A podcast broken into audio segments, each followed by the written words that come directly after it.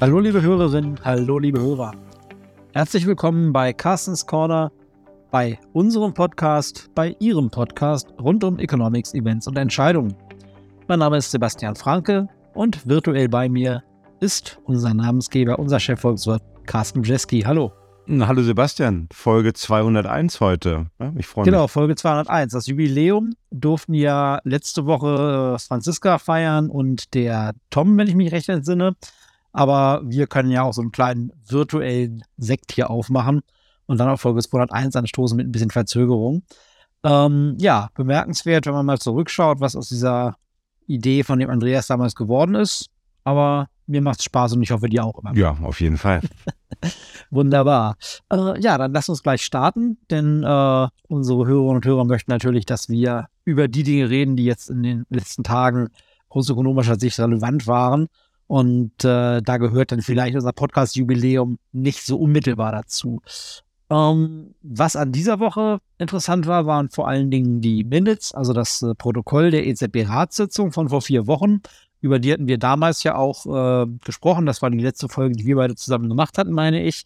Ähm, und die ja auch unter dem Eindruck äh, einiger Finanzmarktturbulenzen stand nach der Pleite der Silicon Valley Bank äh, da ging es dann vermutlich auch hoch her in dieser Sitzung, deren Protokoll jetzt veröffentlicht wurde. Ja, so, so sah es jedenfalls aus. Ne? Und ähm, ich habe mir das ja eben ganz schnell durchgelesen. Das ist ja mal Teil der Aufgabe, so schnell ein Schnellleser zu sein. Ähm, ich versuche noch ein bisschen drauf zu kauen, was, ist da, was da wirklich drin stand. Ähm, also was ich erstmal interessant fand, war, dass es doch einige Mitglieder der EZB gab, die gesagt hatten, nicht weitermachen mit den Zinserhöhungen, erstmal eine Pause einlegen. Das ist doch bemerkenswert.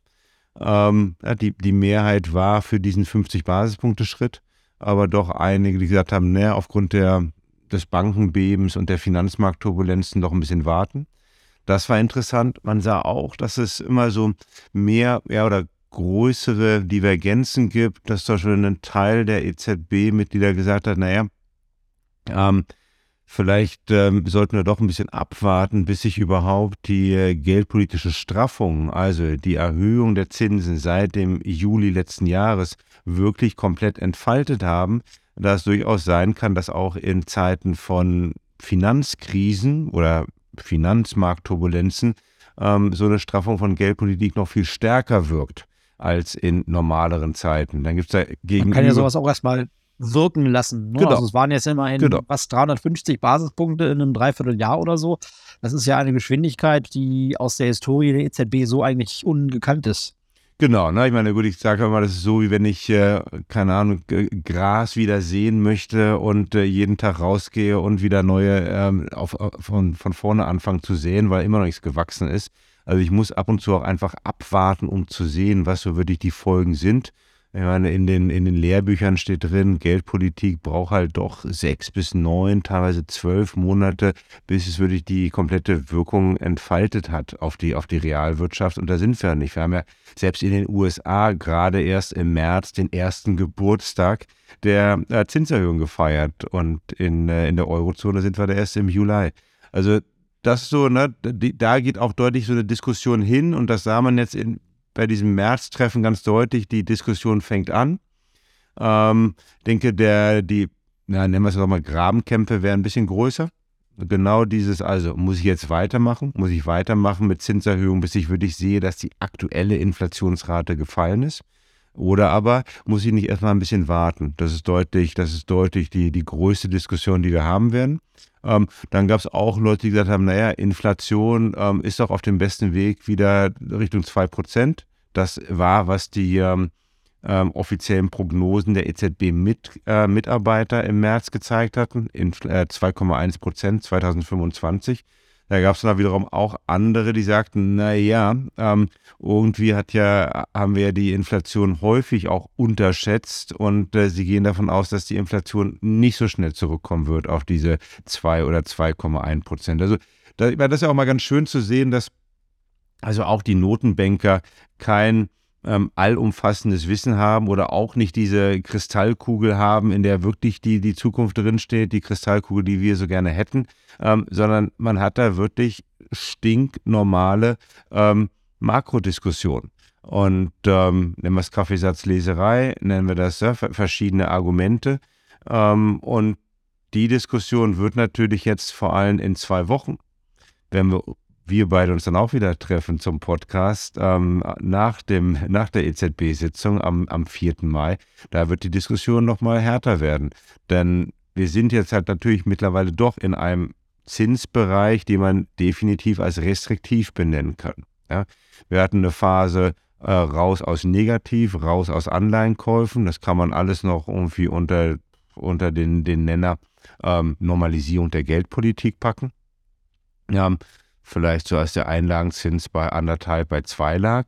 So, jetzt sind wir aber bei drei und das ist definitiv restriktive Geldpolitik. Ähm, hinzu kommt das Bankenbeben, was ja zum Glück jetzt nicht ganz ähm, so, so schlimm sich weiterentwickelt hat, wie einige befürchtet hatten. Ähm, ja, aber ob es dann vorbei ist, Vorsicht, mit Vorsicht zu genießen. Äh, ich denke vor allem in den USA, da kann es doch noch ein bisschen weitere Beben geben.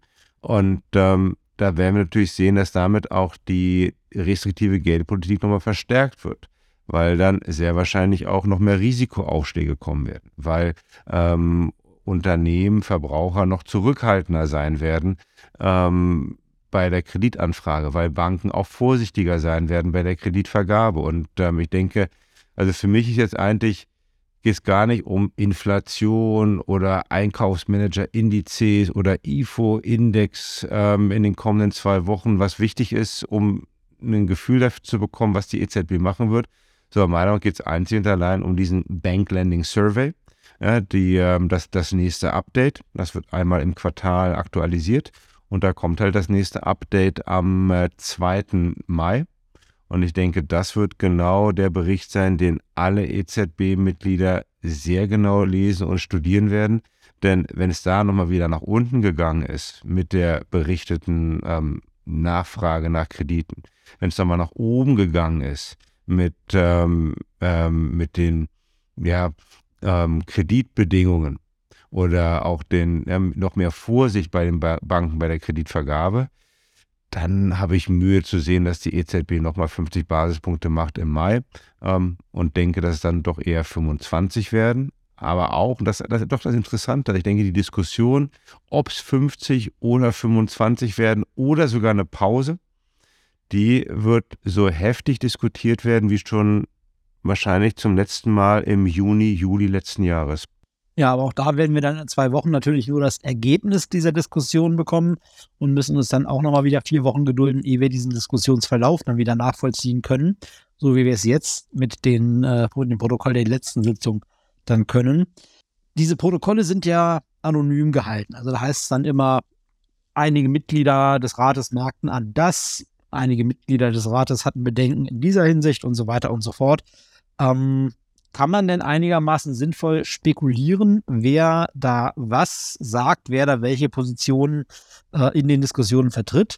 Und wenn ich mal unterstelle, dass man das mit ein bisschen Erfahrung kann, und wer könnte das dann besser als du? Ähm, wenn ich also unterstelle, dass man da so ein bisschen spekulieren kann, wer was gesagt hat, was kann man dann vielleicht daraus ableiten? Äh, was hat das für, für Konsequenzen, wenn man jetzt sagt, äh, Frau Lagarde hat dies gesagt, die deutschen Vertreter haben das gesagt, Philipp Lane hat jedes gesagt. Gibt es da was, was man da rausziehen kann? Ja, ein bisschen. Ne? Ähm, also so ein bisschen Kaffeesatzleserei. Es ist natürlich da, davon leben wir ja. Ähm, was, was man sieht, okay, also ganz deutlich ist ja, man, man sieht in den Protokollen natürlich, wie so eine ganze Sitzung aufgebaut ist. Also wir wissen, dass er erstmal äh, Isabel Schnabel ein Update gibt von ähm, Finanzmarktentwicklung. Dann kommt Philip Lane, der gibt also ein Update der, der Gesamtwirtschaft, ähm, auch in dem Falle dann ein Update über, über die Prognosen, die erstellt wurden. Und dann kommt halt auch Philip Lane, der dann eigentlich einen Vorschlag macht über, was sollte dann an dem Tag die, ähm, die Entscheidung sein des, äh, des EZB-Rates. Also ne, 25, 50 Basispunkte, Anleihenkäufe verändern, ja oder nein. Ähm, so, da, das wissen wir. So genau wie du gesagt hast, wenn man dann liest, na okay, einige Mitglieder sagten, eine große Mehrheit fand, ähm, so, da wissen wir natürlich, wenn wir das ein bisschen jetzt wie so ein Puzzlestück zusammensetzen mit dem, was wir aus der Öffentlichkeit wissen, mit, mit offiziellen ähm, Kommentaren, dann ist natürlich, ja, dann sind die sogenannten geldpolitischen Falken Also der Niederländer Klaas Knott, Bundesbankpräsident äh, Joachim Nagel, auch der, ähm, der österreichische ähm, Notenbank-Governor ähm, Robert Holzmann. So, das sind, denke ich, die, die Anführer des Lagers der Falken. Und das sind natürlich dann, na, denen würde ich dann so Aussagen zuordnen wie, ähm, die Inflationsprognose wird wahrscheinlich ein bisschen höher ausfallen, als das jetzt aktuell da drin steht. Ähm, den ordnet man natürlich auch zu, ähm, dass, äh, dass 50 Basispunkte gefordert wurden im, im März. Ähm, den ordnet man auch zu, dass gesagt wird, okay, es muss eine strikte Trennung geben zwischen einerseits Geldpolitik und andererseits ähm, Bekämpfung von Finanzstabilitätsproblemen. Und dann haben wir und dann haben wir die, äh, die, die, die geldpolitischen Tauben. Ja, das äh, sind, sind dann häufig die, die Notenbankpräsidenten aus, aus den südeuropäischen Ländern. Ähm, also das werden wahrscheinlich dann die gewesen sein, die ähm, vorgeschlagen haben, jetzt doch mal zu warten mit der nächsten Zinserhöhung. Das, äh, das werden auch die sein, die dann eher ne, den, den den Fokus legen auf, hey, die Inflationsrate wird doch jetzt prognostiziert, dass sie wieder auf, äh, auf 2,1 runtergeht. Ähm, und dann gibt es, das ist schwierig auch in diesen, in diesen Protokollen, weil das sind ja eigentlich die wichtigsten Leute herauszufinden, wer sind denn genau die in der Mitte. Also die mal auch das Lager wechseln. So, da würde ich zum Beispiel denken an den, an den französischen Notenbankenpräsidenten ähm, Herrn Villeroy. Da denke ich aber auch an Isabel Schnabel und denke ich auch an einen Philip Lane. Natürlich Philip Lane, ähm, der Chefvolkswirt der, der EZB, war natürlich äh, eher immer ein bisschen bei, bei den Tauben angeordnet, hat aber jetzt, denke ich, wurde pragmatischer in den letzten Monaten. Frau Schnabel, irgendwann auch mal eine Taube, jetzt eine, ja, eine, eine Falkin geworden. Ähm, so, aber da ist es halt, ich kann das nur auf Gruppen zurückbrechen, aber leider Gottes nicht auf Einzelne. Ja, so ein, so, so ein Protokoll. Da machen uns die Amerikaner doch einiges vor, denn da werden ja dann doch auch mal gerne gesagt, welche, ähm, welche Mitglieder der amerikanischen Notenbank jetzt zum Beispiel Abweichler waren. So etwas äh, bekommen wir, ich nehme ich gehe mal ganz stark davon aus, dass es so etwas auch bei der EZB gibt. Ja, wir wissen immer, es gibt immer noch eine Macht äh, über der anderen Macht und so, genauso wird es auch noch äh, ein Protokoll über den Protokollen geben. Also ich gehe mal davon aus, dass es noch eine andere Art der Protokolle gibt, wo dann halt doch namentliche ähm, äh, Mitglieder genannt werden. In dem Fall, und das man ja auch nicht vergessen, finde ich auch ein bisschen schade, dass es jetzt ähm, eigentlich immer vier Wochen dauert. Wir hatten normalerweise den Rhythmus von drei Wochen, was genau in der Mitte zwischen dem einen und dem nächsten Treffen. So, jetzt haben wir vier. Ähm, vier Wochen ist eigentlich auf gut Deutsch gesagt ziemlich blöd, weil das nämlich bedeutet, dass die EZB ja selber weiß, dass sie mit diesen Protokollen nochmal die Markterwartung über die in zwei Wochen bevorstehende Sitzung beeinflussen kann. Also ich denke, dass ähm, es ist eine größere Wahrscheinlichkeit gibt, dass in diesen Protokollen jetzt Sachen drinstehen, die vielleicht so gar nicht gesagt wurden, als das noch vor ein oder zwei Jahren der Fall war. Ähm, ja, denn Ne, wir auch das da auch nicht vergessen, es ist natürlich eine, es ist eine Behörde, also wie läuft so ein Prozess ab? Da, da gibt es nicht den einen Sekretär, der, der, der dieses äh, Protokoll schreibt und dann ähm, veröffentlicht am 20. April um 13.30 Uhr. Auch so etwas ist natürlich einen langen Prozess nochmal von ähm, Gegenlesen. Ich gehe mal davon aus, dass eigentlich auch zu den allen nationalen Notenbankern äh, und Notenbanken geschickt wird.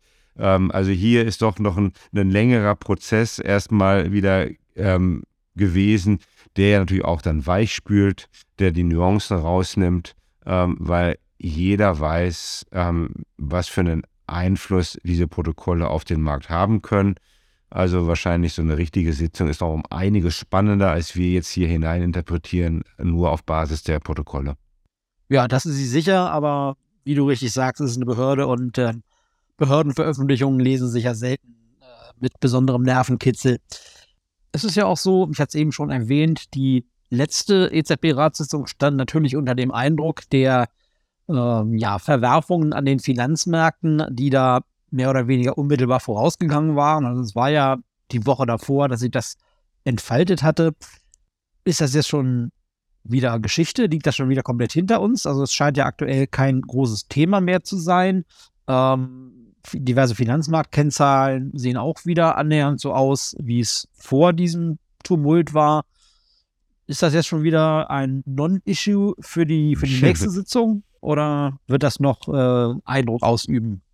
Ja, das ist auch, auch eine super Frage. Ich muss sagen, ich habe da auch in den letzten Tagen mal drüber nachgedacht. Ähm, es wird halt immer schwieriger für alle, ne? Für Entscheidungsträger, aber auch für uns als Analysten, ähm, die da von draußen mit, mit reinschauen oder mit draufschauen, um zu unterscheiden, was ist jetzt Hype, was ist kurzfristige ja, Noise-Krise und was ist wirklich eine nachhaltige, ähm, was ein nachhaltiger Gamechanger für Wirtschaft, Inflation und, und Notenbanken. Und natürlich auch durch Digitalisierung, durch soziale Medien ist das alles verstärkter geworden und es ist immer schwieriger, um das eigentlich diesen, diesen Unterschied gut hinzubekommen. denn aktuell, aktuell sieht es so aus, hey, ist ein Non-Issue geworden.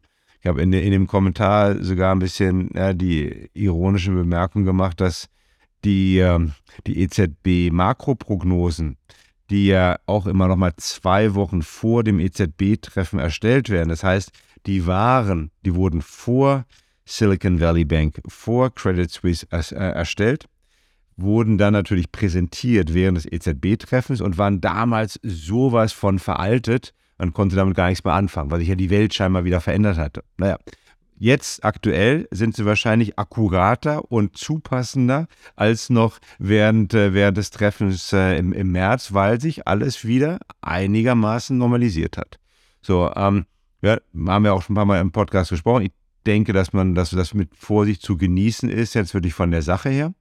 Ähm, ich denke, dass man doch durchaus aufpassen muss, dass dieses Zusammenspiel Korrektur auf dem äh, amerikanischen Immobilienmarkt und regionale Banken durchaus noch ähm, ähm, explosives Potenzial hat.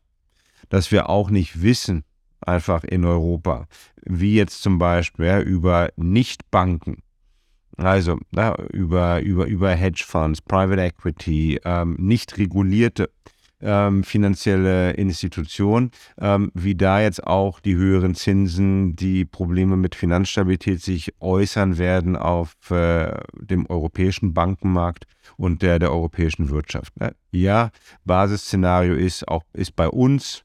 Ähm, die äh, europäischen Banken sind widerstandsfähiger geworden und ähm, es ist jetzt nicht davon auszugehen, dass es zu einer weiteren Eskalation kommt, aber im gleichen Atemzug muss man sagen, dass die realwirtschaftlichen Folgen dieses kleinen Bankenbebens, was sich jetzt wieder gelegt hat, dass die noch länger nachhallen werden.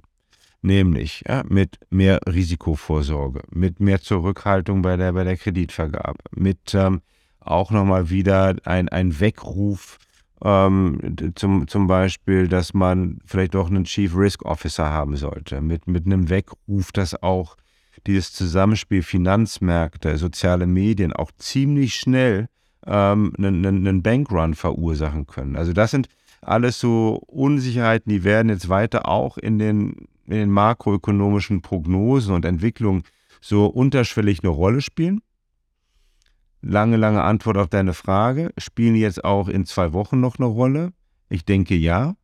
Ähm, und ich denke da vor allem in Form dieses Bank Lending Surveys. Ähm, also weil man auch sich davon bewusst ist, dass es halt noch nachhallende Effekte geben wird von dem Bankenbeben. Ähm, und das ist halt, von daher wird nichts machen keine Option sein bei der Zinspolitik. Das wäre, denke ich, nur eine Option geworden, wenn jetzt dieses Bankenbeben, Turbulenzen weitergegangen wären. Also von daher ist die einzige Frage, wären es 25 Basispunkte oder wären es 50 Basispunkte im Mai? Ja, also mit, wenn man sich, also und die Argumente kann man in beide Richtungen drehen, ganz ehrlich. Man kann ein überzeugendes Plädoyer halten, warum es 25 sein müssen. Man kann auch ein genauso überzeugendes Plädoyer halten, warum es nochmal 50 sein müssen. Ähm, mein Bauchgefühl sagt mir jetzt auch angesichts der Tatsache, dass wir jetzt doch mehr Unstimmigkeiten haben, mehr unterschiedliche Meinungen haben, dass es dann doch ein guter europäischer Kompromiss von 25 Basispunkten wird. Aber das können wir in zwei Wochen testen, ob ich recht hatte. Ja, das werden wir dann sehen, wie es dann aussieht. Äh, ich freue mich schon drauf. Carsten, ich danke dir für deine Einschätzung. Ich danke Ihnen, liebe Hörerinnen, liebe Hörer, für Ihre Zeit und für Ihre Aufmerksamkeit. Wie immer gilt, dass wir uns freuen, von Ihnen zu hören. Also lassen Sie uns gerne wissen, was Ihnen bei uns gefällt. Lassen Sie uns auch gerne wissen, wenn Ihnen mal was nicht so gut gefallen hat bei uns. Wenn Sie Kritik haben, Themenvorschläge, sonstige Anregungen, immer her damit. Hinterlassen Sie uns auch gerne Bewertungen auf den Plattformen, auf denen Sie uns hören. Und dann bleibt mir nur noch zu sagen, machen Sie es gut, bleiben Sie uns gewogen und vor allem bleiben Sie gesund. Tschüss.